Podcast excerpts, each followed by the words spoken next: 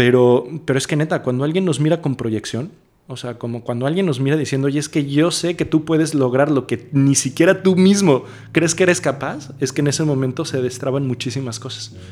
Y creo que el amor es eso. Creo que el amor es una involuntaria atracción y una voluntaria aceptación.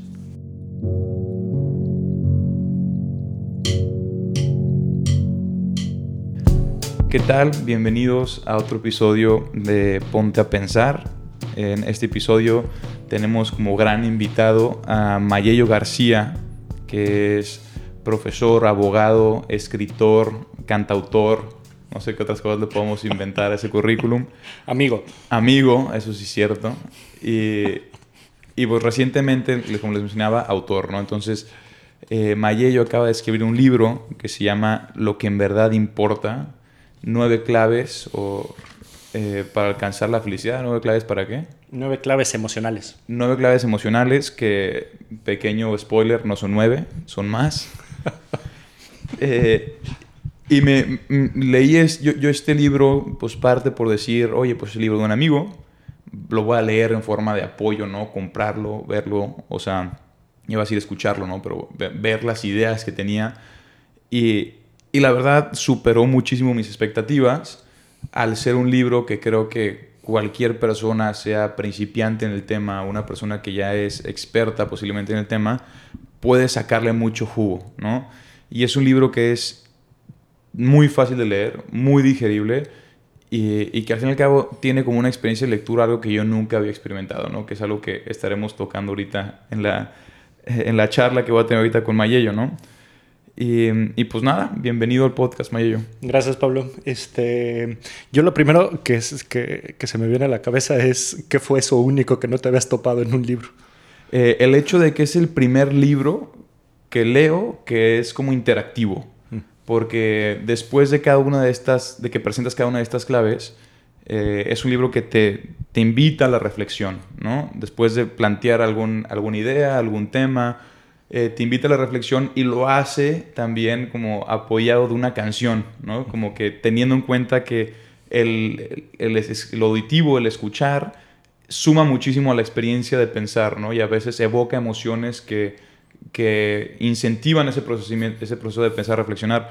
Entonces el hecho de estar leyendo y que en, el prólogo o el primer capítulo fue de que, oye, váyanse a Spotify y busquen esta, esta lista para es, que escuchen canciones mientras piensan o reflexionan lo, lo, lo que estás leyendo, se me hizo, o sea, súper innovativo. Y a la hora de intentarlo como cierto eh, escepticismo, la verdad es que me sirvió muchísimo.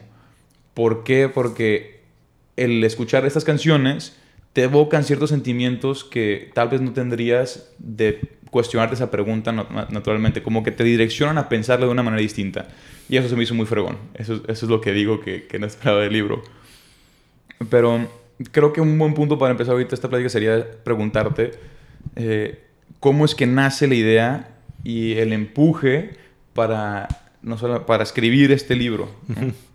Eh, a ver, yo creo que al hablar del libro tengo que hablar de muchas relaciones con muchas personas. Eh, desde hace unos años que empecé a dar los cursos de inteligencia emocional, me pasaba cuando íbamos terminando los cursos en las empresas que la gente me preguntaba si lo platicado o lo visto lo tenía escrito. Mi respuesta era que no. Y entonces me fueron animando, me fueron diciendo, oye Maya, ¿por qué no escribes? La verdad es que estaría bien que lo escribieras. Yo quiero escribir un libro sobre inteligencia emocional eh, que es lo que me apasiona, todo el tema del manejo de las emociones. Este libro, lo que en verdad importa, es un libro que escribí pensando en que fuera la base que creo que nos conviene a todos tener antes de hablar de inteligencia emocional. Hablaba con Tomás eh, Morelos, Montefalco, verano 2018. Este, y cuando le platicaba estas ideas me dijo, me ponlas por escrito.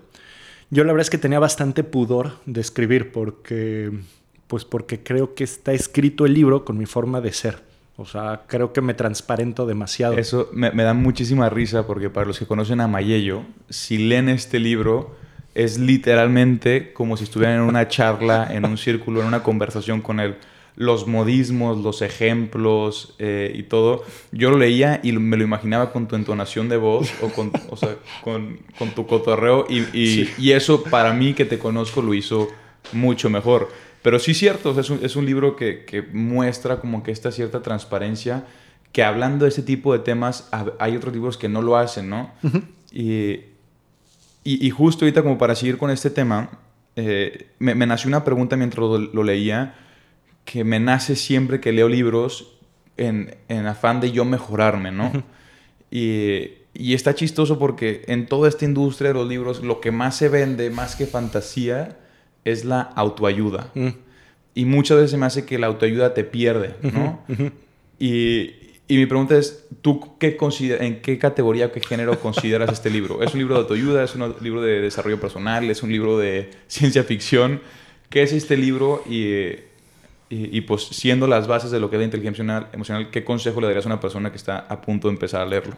Ok, eh, entonces, estaba en Guadalajara domingo, seis y media de la tarde, y está echando una cerveza con un muy buen amigo, Álvaro Franco.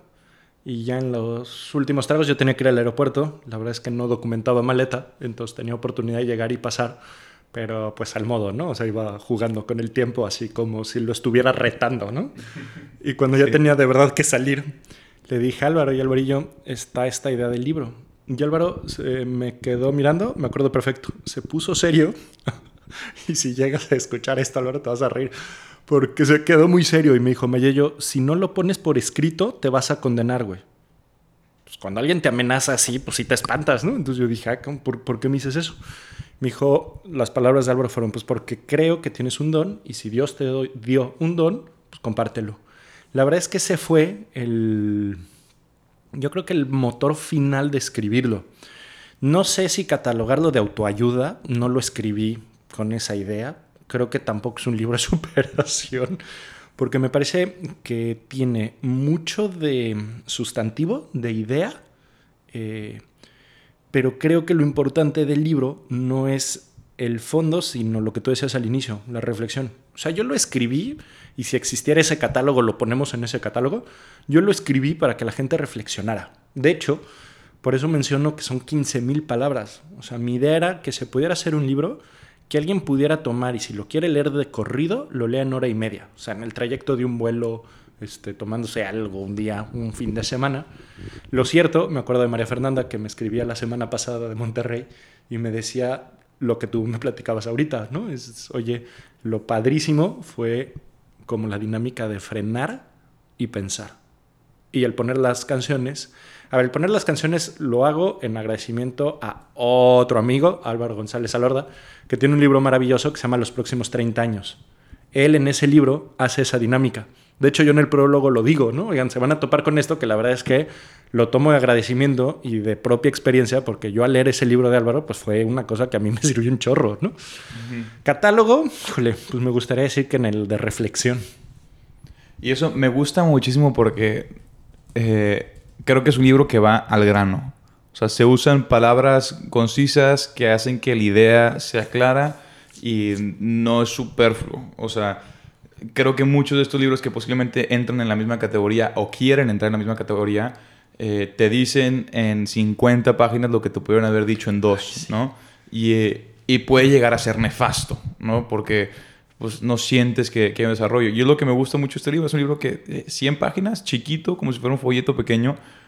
Y, o sea, súper, súper rico en, eh, en, en, esto que es el, el, contenido tanto reflexivo como teórico, como, como ¿qué otro adjetivo habías utilizado?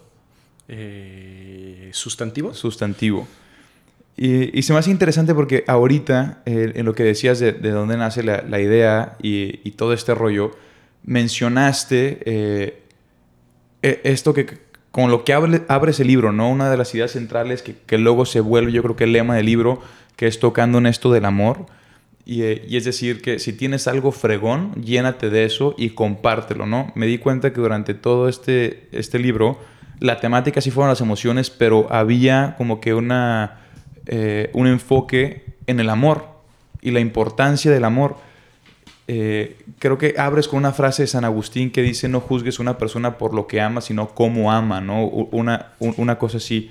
Y se me hace muy interesante. Si quieres conocer a una persona, no le preguntes qué piensa, pregúntale qué ama. A mí, a mí eso me encantó. Es la, es la frase con la que se abre. Entonces, cuéntame un poco más de esto, el, énfasis que tienes tú en el amor. y crees tú que este libro, también como ser una base para la inteligencia, la inteligencia emocional, pueda ser también como una brújula para estas personas que siguen buscando o tienen una definición muy vaga de lo que es el amor y que este libro les puede ayudar como a, sentar base y decir, ok, esto es el amor y de esta forma puedo yo amar. Ya. Eh, a ver, yo lo veía al escribirlo y, sobre todo lo veo después de escribirlo. Yo lo, quería pensar para alguien que tuviera 20 años. O sea, yo mientras escribía pensaba en, una persona que tuviera 18 o 20 años que lo pudiera leer. Luego lo que me he topado es que estaba un poco equivocado, porque no es, eh, no es para alguien que tiene 18 o 20 años, sino es para, para todos los que alguna vez hemos tenido 18 o 20 años. ¿no? Creo que son esas ideas que si logramos eh, tener con claridad para cuando vamos pasando la adolescencia o ya la estamos terminando, creo que son las importantes. Eh, a ver, ¿por qué se llama lo que en verdad importa? El libro está cuadrado en cuatro partes. Eh, lo primero es asumir un propósito de vida y lo segundo es descubrir un tema de unicidad, que para mí eso se vuelve importantísimo. ¿Por qué? Porque luego lo que más me había topado precisamente es con personas que tienen lo que puede llamarse como autoestima baja, ¿no? Y lo que me topaba es que todas las personas bueno, casi todas las personas con las que me he topado con esa característica tienen unas características increíbles, ¿no? Simplemente como, como si estuvieran frenadas. ¿Por qué hablo del amor? Porque creo que es la base que si está clarificada, puta, la llevamos de gane, ¿no? Ahora, hablar del amor es algo bastante difícil, ¿no? Porque creo que porque creo que no es algo que se, que se pueda conocer de manera intelectual. que sí, que se puede escribir sobre el amor y puedes estudiar sobre el amor, pero creo que sobre todo lo entendemos en la medida en que, en que lo hemos vivido. Lo vivimos. Sí. Por eso yo me topé, bueno, no me topé, por eso quise hablar acerca del amor. ¿Por qué? Pues porque sí es cierto que una emoción es el afecto pero el afecto me parece que es la única emoción que llega a ser tan trascendente porque habitualmente está involucrada con una relacionalidad con otra persona. Cuando eso se da, entonces, pues es que todos lo hemos descubierto, o sea, cuando amamos o cuando somos amados, pues pasa que, sacamos lo mejor de nosotros. Quizá por eso me gusta mucho lo que dice Piper, ¿no? que dice que la verdadera mirada es la mirada del que ama y la mirada del que ama es una mirada de proyección. No sé si sea tu caso, por lo menos sí fue el mío, yo creo que el de muchos y sí sé que es el tuyo, pero, pero es que neta, cuando alguien nos mira con proyección, o sea, como cuando alguien nos mira diciendo, oye, es que yo sé que tú puedes lograr lo que ni siquiera tú mismo crees que eres capaz, es que en ese momento se destraban muchísimas cosas.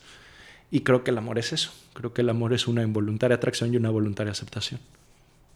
Me, ya, ya me puse muy, muy, muy, no, no, pero, pero me, me, encanta, me, me, encanta que te pongas así deep.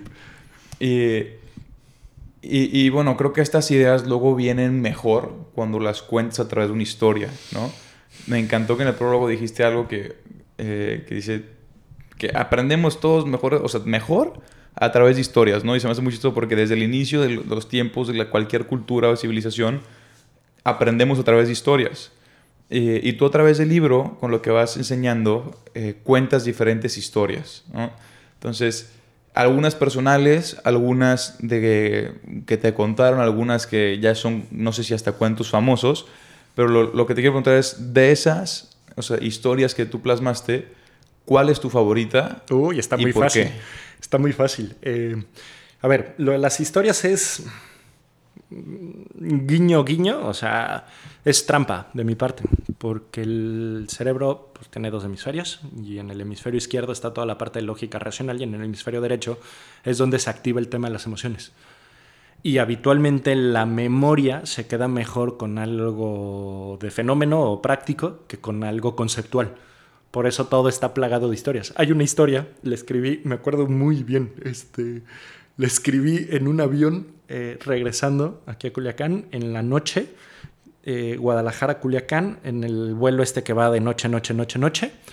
Eh, un whisky, yo creo que iría en el 8E, el de la ventana, ABC, D, e, F, 8F. Este, y venía de haber vivido unas cosas muy bonitas familiares de amistad en Guadalajara en esos días. Destapé la computadora y me puse a narrar a manera de historia la, la muerte de mi papá. Eh, pero una cosa que nos enteramos después de que había fallecido, que es algo hermosísimo, ¿no? Entonces me solté, me solté, me solté y cuando de repente, ¿no? Ya había pasado la hora del avión, eh, pues ya habíamos llegado, ¿no? Esa historia la puse en el libro, eh, se dio cuenta uno de mis hermanos, Paco, bueno, o sea, mis hermanos se dieron cuenta, ¿no? Este, esa historia para mí es lo máximo, porque es como una manera de darle un tributo de cariño a mi jefe, ¿no? A mi papá. Y la van a descubrir. Y con un, con un mensaje que es, que es fregoncísimo, ¿no? Eh, aparte del énfasis que haces en el amor, creo que también haces un énfasis fuerte en lo que es la felicidad. Y tienes como tu argumento o, tu definición eh, de lo que consideras tú que es la felicidad y un poco el cómo, cómo obtenerla, cómo vivirla, ¿no? Y se me ha chistoso porque al igual que el amor, el, el tema de la felicidad es súper hablado, que yo creo que ya nos puede llegar a atar o nos puede llegar hasta como ahogar, ¿no? De, tantas opciones o de tantas cosas que dicen que existen, que hay, de, de ingredientes, de, de, recetas, de planes ABC para llegar a la felicidad. Y, y no sé si, si parte de, de, la intención que tienes con el libro es eh, educar o tal vez aconsejar al lector a que a través de ese conocimiento de sus propias emociones y de esa inteligencia emocional, puedan llegar a un concepto entendido de felicidad. Entonces, parte de lo que te quiero preguntar es, ¿fue esa la intención del libro? Y también decir, compártenos un poco esa definición que tengas de felicidad o tus pensamientos sobre la felicidad. Este, a ver, pienso que el libro, pienso que el libro es como un organismo vivo. Este, o sea, yo tenía una idea y un bosquejo. Luego me doy cuenta de que lo que escribí quizás salió muy de adentro, ¿no? Este, fue como alguien que fue creciendo y de repente era yo quiero comunicar esto más que lo que tengas preconcebido de, compartir o de comunicar. A mí me gusta lo que dice Enrique Rojas sobre la felicidad, este psiquiatra hispano. O sea, Enrique Rojas dice que la felicidad no depende de las circunstancias externas, sino que la felicidad es la óptica que nosotros le damos a los hechos que nos suceden. Y eso a mí me encanta, porque yo he yo creo que todos, ¿no? Hemos encontrado gentes, ahorita pienso en una persona, pero concretísima, y si me está escuchando vas a ver que es ella. Eh, hay personas que tienen circunstancias, pero terribles, ¿no? O sea, el, fallecimiento de, papá, eh, un tema de ruina económica, un tema de circunstancias, pero complicadísimas, y son felices. Y en cambio, pues también nos hemos topado con personas que pueden tener absolutamente todas las circunstancias eh, logradas y no lo son. Yo por eso cuando leo a Enrique me gusta, porque digo, oye, creo que sí tiene que ver la felicidad con un concepto de óptica, ¿no? del significado que le damos a la, a la vida. ¿Qué creo que es lo importante? Asumir un propósito de vida. Y creo que asumir un propósito de vida no se da por, por así como... Arte de magia. Exactamente, sino que lo que sucede es, y creo que es lo que más quería compartir en el libro, que la felicidad está allá afuera y está en las personas cercanas que conocemos. Por eso quizá la invitación es a tener conversaciones inspiradoras. Eh, y que justo tocas este tema hablando de la investigación que se hizo en Harvard, ¿no? que agarraron un friego de gente de distintos eh, sectores eh, etnográficos y económicos y vieron o sea, un estudio desde que están chiquitos hasta mayores, creo que es un estudio que lleva más de 80 años, y, y fueron midiendo, o sea, qué es lo que los hacía felices. Y creo que terminó siendo la conclusión en el hecho de que las relaciones son las que nos hacen felices, el, tener relaciones significantes con los demás, que creo que eso regresa otra vez al, a este rollo de lo que es el amor, ¿no? Y la importancia del, del, amor y el saber amar y saber entregarnos dentro de nuestras vidas. Y creo que cuando un propósito de vida está alineado con eso, no importa las circunstancias que nos rodeen, estaremos o sea, yo, yo creo que gravitando alrededor de, de, lo que conocemos o queremos entender que es la felicidad, ¿no? Qué increíble, sí. Y, y, y, justo con esto yo creo que del propósito de vida entra también una temática muy interesante del libro y más para jóvenes, no 20 años, 22 años que están en su proceso de acabar una, eh, su carrera académica y empezando ya una carrera profesional y ya planteándose el empezar a trabajar sobre sus metas de vida, ¿no? Sobre sus sueños. Y creo que hay un énfasis muy chingón de cómo asumir los sueños en, en, en este libro, ¿no? Eh, y quería si nos puedes compartir un poco de eso. Sí. Eh, a ver, me ha gustado mucho que me topo con que a las chicas les gusta más el libro. Este, quizá por el tema de la profundidad de las emociones. Yo como creo que se debe de enfocar un sueño. Híjole, o sea, yo no creo que, mejor dicho, yo no creo cuando nos dicen persigue tus sueños, porque muchas veces no sabemos cuáles son nuestros sueños. Eh, y luego entonces hay doble carga, ¿no? O sea, no solamente no estoy persiguiendo mis sueños, sino que además soy tonto, ¿no? Por, por no saber qué soñar. Me gustó mucho cuando le escuché a Pedro, un buen amigo, que decía que los sueños no nacen de uno, sino que los sueños hay que descubrirlos como a manera de autorreferencia escuchando a terceras personas. O sea, eh, es platicando con las otras personas, esas que admiramos, que tenemos cercanas o que quizás están lejos, pero más cercanas de lo que creemos, es a través de lo vivido de otras personas, en mi opinión, cuando puedes toparte con, hey, eso que esta persona hizo me, significa a mí. Y luego te topas con una segunda y dices, oye, esto que ella hizo me significa a mí. Y a partir de esas conversaciones, creo que es la manera de configurar un propio sueño. No nace de uno, sino que se logra a través de la intimidad compartida con la amistad o con el cariño, con la familia o con el noviazgo, con el amor. O sea, es, es, es, es, es hablando con los demás, como creo que llegan los sueños. Ok. Eh, justo es una pregunta que te quería hacer. ¿Qué pasa, ¿Qué pasa si no tengo un sueño? ¿no? ¿Y cómo sé para encontrarlo? Pero creo que ya... Platica con los demás. Eh, ya, ya lo respondiste muy bien. Eh, y, y, qué le dirías a una persona que ya, ya tiene un concepto de lo que es su sueño, eh, ya está en ese proceso de querer seguirlo, pero siente o es un hecho de que la situación que lo rodea lo limita o no lo deja perseguir ese sueño?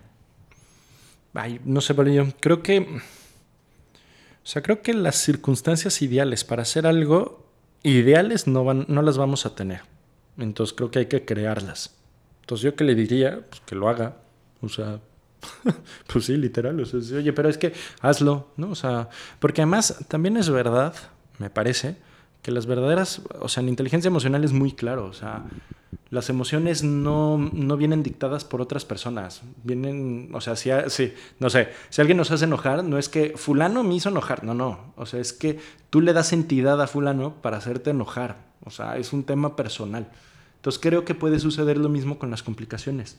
Oye, es que el entorno no es favorable, es que las circunstancias no son favorables. Y hazlo. O sea, es que si nos esperamos a que lo sean, pues es que no van a llegar. Oye, y, y creo que hablando ya del hecho de nosotros tomar como que cierta, cierto protagonismo, ¿no? En el cómo dejamos que nos... Eh, que, cómo dejamos que nosotros nos sintamos de como lo, lo que nos dicen eh, o cómo nosotros empezamos a hacer sobre nuestra vida, entra este factor de la libertad, ¿no? De la libertad que tenemos cada uno de nosotros. Eh, ¿Dónde entra la libertad en esta ecuación que estamos planteando de la búsqueda de los sueños, la importancia de tener un propósito y que ese propósito vaya eh, dirigido hacia el amor, la entrega? A ver, yo creo que hay dos momentos. Uno es conquistar la libertad interior. Ese capítulo del libro yo lo disfruté muchísimo al escribirlo, ¿no? O sea, cuando hablo del descubre que eres único.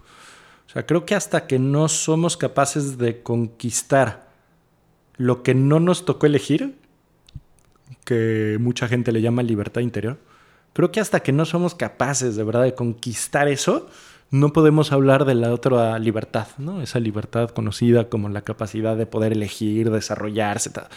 Pero creo que el primer paso de verdad es, oye, este, asume lo que, lo que no elegimos, que habitualmente es lo que configura nuestra vida. O sea, no, no, no elegimos nuestra familia, no elegimos nuestra estatura, color de piel, no escogimos nuestra personalidad. Pero creo que hasta que no conquistamos eso, que no elegimos, pero que nos configura, Creo que ahí se da un primer momento buenísimo de libertad interior o de conquista personal que ya nos capacita para lo que sigue. Yo animaría el primero. Buenísimo. Y creo, y creo que ya con ese ánimo nos entra un hambre de comernos el mundo, ¿no? Eh, el decir, ya, ya tengo esa seguridad sobre mí mismo, sobre mis capacidades, tengo gente que me quiere, con la que comparto estos sueños, que no solamente me apoya eh, en, en, seguirlos, sino que también son un factor importante en alcanzarlos, ¿no?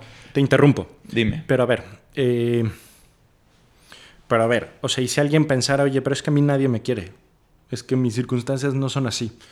Yo una cosa que de verdad me gusta decir es el tema del foco. O sea, es que habitualmente eh, en tema de emociones no, no hay diferencia entre lo que pensamos y lo que vivimos. Entonces, habitualmente donde tenemos nuestro foco de pensamiento es lo que nuevamente volvemos a captar de la realidad que nos llega de fuera. O sea, si creemos que somos tontos o, que no valemos, es que el foco lo tenemos ahí y entonces todo lo que nos suceda de fuera nos vamos a encargar entonces de darle ese significado. Ah, claro, es que como no valgo nada, soy tonto, entonces por eso me sucedió esto. Entonces creo que de verdad se trata también de conquistar el propio pensamiento, ¿no? A ver, no, no quiero decir, no quiero decir cosas de, de, de, piénsalo y lo lograrás. O sea, lo que de verdad quiero decir es, oye, ¿cuál es la... A ver, lo voy a decir así. ¿Cuál es la calidad de nuestros pensamientos? ¿O cuál es nuestra dieta intelectual? O sea, si, si cuidamos lo que comemos, ¿por qué no cuidamos lo que pensamos? Sí, y, creo que aquí entra, entra como una una similitud que me gusta mucho de esta búsqueda de, conocimiento personal con la filosofía que es el estoicismo, eh, con, ideas que, que dicen que la persona que sufre en su cabeza sufre doble, porque sufre lo que, lo que está pasando en su cabeza y sufre lo que está pasando en su realidad, ¿no? Y, hay una frase de Marco Aurelio, que me gusta mucho, que es uno de estos principales o sea, pensadores del estoicismo, que dice que la manera en la que pintamos, o sea, nuestros pensamientos y emociones pintan nuestra realidad, ¿no? Eh, pero regresando ahorita a, esta línea que, que, teníamos de pensamiento, que es, ya que tengo esta, esta seguridad y estas ganas y este sueño fijo, y ya quiero comerme al mundo, ¿cómo hacemos para que en ese proceso el mundo no nos coma a nosotros? Que no llegue una sobrecarga, que no llegue un rollo de eh, estoy súper cansado, estoy súper estresado y que ese sueño que en algún momento nos dio vida, ahora nos, la esté quitando. Híjole, es que creo que es usar la palabra que dices, ¿no? O sea, es que es un proceso. O sea, creo que no, no, creo que es algo dinámico, no es de lo voy a hacer y ya llegué, sino que es un camino, es un proceso y es, y es abrirlo. Y yo le quitaría la connotación de bondad o maldad a que, a que el mundo te coma, ¿no? O a que las circunstancias te aplasten. O sea, es, pues creo que forma parte de lo mismo, ¿no? Decir, oye, este, o sea, eh, eh, eh, el fracaso, ¿por qué debe tener una connotación mala? Como quizá puede ser peligroso que el éxito tenga una connotación buena, ¿no? O sea, lo que quiero decir es, pues a lo mejor es como lo canta Fito Páez, ¿no? O sea, lo importante no es llegar, sino que lo importante es el camino. Y creo que ahí entra una cuestión como de paciencia y de reconocer que cuando vives el sueño, el sueño no es llegar hasta el final, sino es todo este proceso. Y tienes una frase que me gusta mucho, no sé si es tuya, te dice, cambia prisas por serenidad y preocupaciones por ocupaciones. Ah, esa está buena. y creo que, o sea, va muy ad hoc a, esta idea, ¿no? De decir, una vez que tienes un sueño no significa que por tenerlo y decir, ok, ya lo voy a hacer, ya, ya, vas, ya vas a tener esa percepción de éxito, de felicidad, de, ah, ya lo logré, sino que es una cuestión del proceso, ¿no? Y en el proceso encontrar esta serenidad y ocúpate en hacer cosas que te acercan a ese sueño, ¿no? Sí. Sí. Pues buenísimo, buenísimo, Mae. Eh, hasta eso, es último idea, al parecer sí la entendí bien. Pero me gustaría cerrar este capítulo, eh, pues preguntándote a ti, ya después de 20, bueno, 30 minutos, ¿no? De, de estarnos escuchando. Eh, ¿Qué, idea o qué sales speech, ¿no? elevator speech le podrías hacer a una persona que ahorita después de haber escuchado esta conversación tiene ganas de ir y comprar el libro, ir y leer el libro, pero aún se la está pensando? O sea, ¿cuál sería tu, tu idea de decir, vale la pena, date, vas? O sea, a ver, yo lo que pienso es que la verdad no se impone, se sugiere. Y si convence, se queda. Entonces, ¿yo qué diría? Que, que si quieren leerlo, creo que lo van a disfrutar muchísimo y si no quieren leerlo, pues es que es la decisión de cada uno. Entonces, en ese sentido, yo de verdad animaría a decir, oye, que cada quien decida lo que quiere, lo que quiere hacer, ¿no? Creo que quien decida leerlo le puede gustar muchísimo y quien decida no leerlo, pues tan válido como el que sí. Perfecto, Mae. Y para los que sí queremos leerlo, ¿dónde podemos encontrarlo? este, en en, en, en, en, o sea, ver, la editorial es la de la Universidad de Navarra. Entonces, si se meten en Amazon y ponen Mayeo García o ponen lo que en verdad importa, va a aparecer. Hay una, la editorial, no es editorial, la Casa Bibliográfica, creo que es el nombre, que imprime aquí en México, y así evitamos los costos de envío de allá, es Soluciones Bibliográficas. Entonces creo que también se puede, así como se puede en Amazon, también se puede meter en solucionesbibliográficas.com o .commx y ahí se puede, ¿no? Perfecto. Si no, cualquier cosa yo en la publicación ya pongo todas las ligas y todo ese rollo. Buenísimo. Pues buenísimo, Mae. Muchas gracias por eh, acompañarnos en este capítulo de Ponte a Pensar. Te agradezco mucho por sí poner tus pensamientos en papel, porque yo te digo, disfruté muchísimo el libro y lo recomiendo al que, al que quiera aprender un poco más de lo que estuvimos platicando ahorita o que quieran escuchar un poco más de lo que tiene que decir este Mayello, que lo lean, porque es un libro que la verdad vale mucho. Muchas gracias, May. Gracias, Pablillo. Pues nada, de verdad creo que es al revés. el agresivo soy yo y más tú que viniste para acá. Sí, porque para los que no saben, yo vivo en Guadalajara y me vine hasta Culiacán a un clima de 40 grados para grabar este episodio. Pero bueno, tierra bonita. Exactamente. Nos vemos en el siguiente. Saludos.